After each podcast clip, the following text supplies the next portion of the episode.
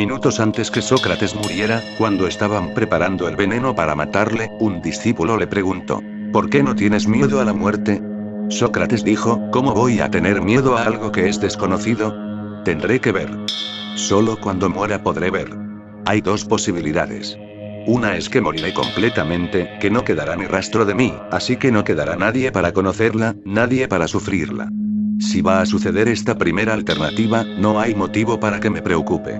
Y la segunda posibilidad es que puede que continúe, que el cuerpo muera pero el alma permanezca. Tampoco entonces veo ningún motivo para preocuparme si voy a continuar, porque entonces la muerte es irrelevante. Y solo existen estas dos posibilidades, así que no puedo decir nada ahora mismo acerca de lo que sucederá. No sé. Aún no sé. Sócrates era un sabio, no un hombre de conocimiento. Un hombre de conocimiento hubiese dado una respuesta segura, fija. Los hombres de conocimiento tienen respuestas seguras, absolutamente seguras, eso es parte de su estupidez. De hecho, solo las mentes estúpidas pueden estar seguras. La vida es un misterio tan vasto, insondable, incognoscible, que si eres sabio no puedes estar seguro. La sabiduría es cautelosa. Por eso la sabiduría nunca puede estar confinada en una teoría. Todas las teorías son menos que la vida, todas las teorías son estrechas, y la vida no puede entrar en ellas porque la vida es vasta, tremendamente vasta e infinita. Un sabio solo sabe una cosa, que no sabe. Un hombre de conocimiento sabe mil y una cosas, y sabe que sabe, y en eso radica la estupidez del hombre de conocimiento.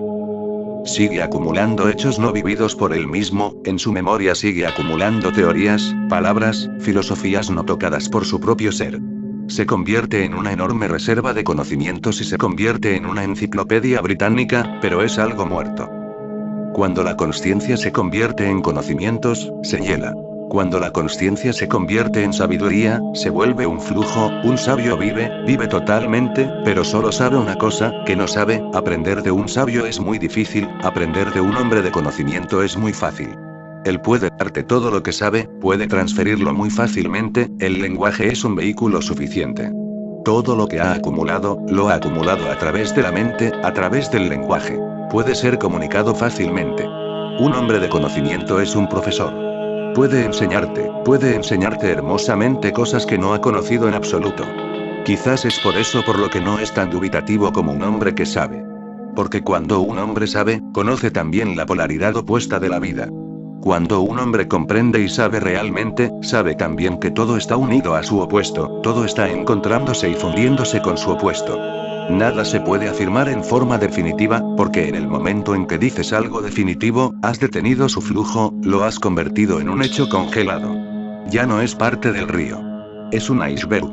Ahora puedes acumularlo en el almacén de la mente. Un hombre que es sabio no es un profesor, puede ser un maestro, pero no un profesor. ¿Cuál es la diferencia entre los dos? Un profesor está dispuesto a enseñar, un maestro nunca está dispuesto a enseñar. Un profesor es agresivo, activo, un maestro es no agresivo, inactivo. Un profesor irá y te seguirá y te forzará a llevar sus conocimientos sobre tus hombros. Un maestro espera. Tienes que arrebatárselo, tienes que beber de él. Él no te seguirá, no te forzará, ni siquiera llamará a tus puertas, simplemente esperará. Puedes beber de su ser, puedes entrar en su vacío interno, el palacio interno de su ser, su reino interno, pero eso depende de ti.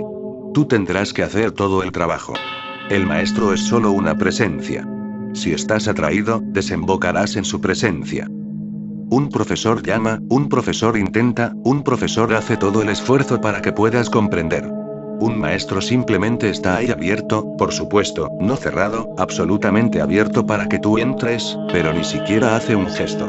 Porque ese gesto puede ser agresivo, puede forzarte a entrar en contra de tu propia voluntad entonces será malo, entonces te ha puesto en un camino erróneo.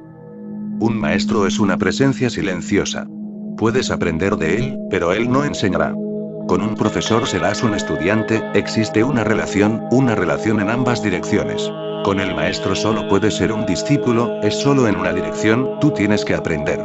Si no aprendes, no aprendes. Si aprendes, aprendes. Pero el maestro es tan feliz con su propio ser que nos molesta. Si aprendes te bendice. Si no aprendes, también te bendice, Él es una bendición. No hay exámenes junto a un maestro, porque para la vida los exámenes no son posibles. Es tonto pensar en términos de exámenes. Por eso hay una razón por la que las universidades siguen produciendo gente estúpida, la inteligencia no puede ser examinada. No puede haber un escrito para juzgarla. Como mucho puedes evaluar la memoria. Como mucho puedes juzgar la capacidad de recordar, pero no la capacidad de saber. Un maestro no tiene exámenes. Entras, aprendes, participas. Es una abertura a lo vasto y lo infinito. Un hombre de conocimiento se convierte en un profesor, millones de personas son atraídas hacia él, porque cuando aprendes algo tu ego se siente fortalecido. Muy pocas personas excepcionales son atraídas hacia un maestro porque, de hecho, con un maestro tendrás que desaprender, con un maestro tendrás que morir. Tu ego quedará completamente hecho ánicos. Solo entonces puedes entrar en el templo, en el santuario más profundo del ser del maestro. Un maestro es un sabio, pero su comprensión es tan profunda que no puedes comprenderla. Solo puedes vivirla. Un maestro sabe, pero sabe en gran profundidad, donde los opuestos se encuentran, donde la vida y la muerte se hacen sinónimos, donde la existencia y la no existencia no son opuestas, donde todos los ríos entran en el océano, en esa profundidad existe un maestro. Es difícil comprenderle, porque la comprensión será superficial y toda comprensión será más o menos una mal interpretación. Con un maestro, no intentes comprenderle. ¿Cómo vas a entenderle? ¿Cómo vas a comprender un fenómeno infinito? Puedes vivirlo, puedes disolverte en él, puedes permitir que se disuelva en ti, eso es todo lo que es posible. Es como el amor, no puedes comprender el amor. Sus caminos son misteriosos. No puedes comprenderlo, no puedes clavarlo con un alfiler. Existen miles de definiciones, pero el amor aún no ha sido definido y nunca será definido. Siempre que defines, inmediatamente sientes que falta algo. Ese algo siempre faltará, porque ese algo es la profundidad. Una definición no puede transmitir la profundidad, solo puede estar en la superficie. Un sabio vive en la profundidad, un sabio vive en el centro. Un hombre de conocimiento vive en la circunferencia. Solo hay una forma de alcanzar a un sabio, tendrás que llegar a tu propio centro. De centro a centro es la comunión con un sabio. De cabeza a cabeza, de mente a mente, es la comunión con un profesor, el hombre de conocimiento. El sabio poco a poco ha desaparecido del mundo. En Occidente no encontrarás filósofos, solo encuentras profesores de filosofía. Esto es algo absurdo. Un profesor de filosofía es solo un profesor, un hombre de conocimiento. Un profesor de filosofía no es un filósofo, no es un sabio, no es como Sócrates, como Lao Tse, como Buda. Ellos no son profesores. No están profesando nada, no están enseñando nada a nadie. Solo están ahí, igual que el sol está ahí, abres los ojos y la oscuridad desaparece.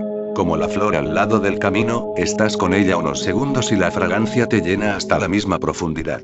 Como un río fluyendo, llegas a él sediento y tu sed queda saciada. No son profesores, son personas vivas. Están más vivos que nadie, y se vuelven más y más misteriosos.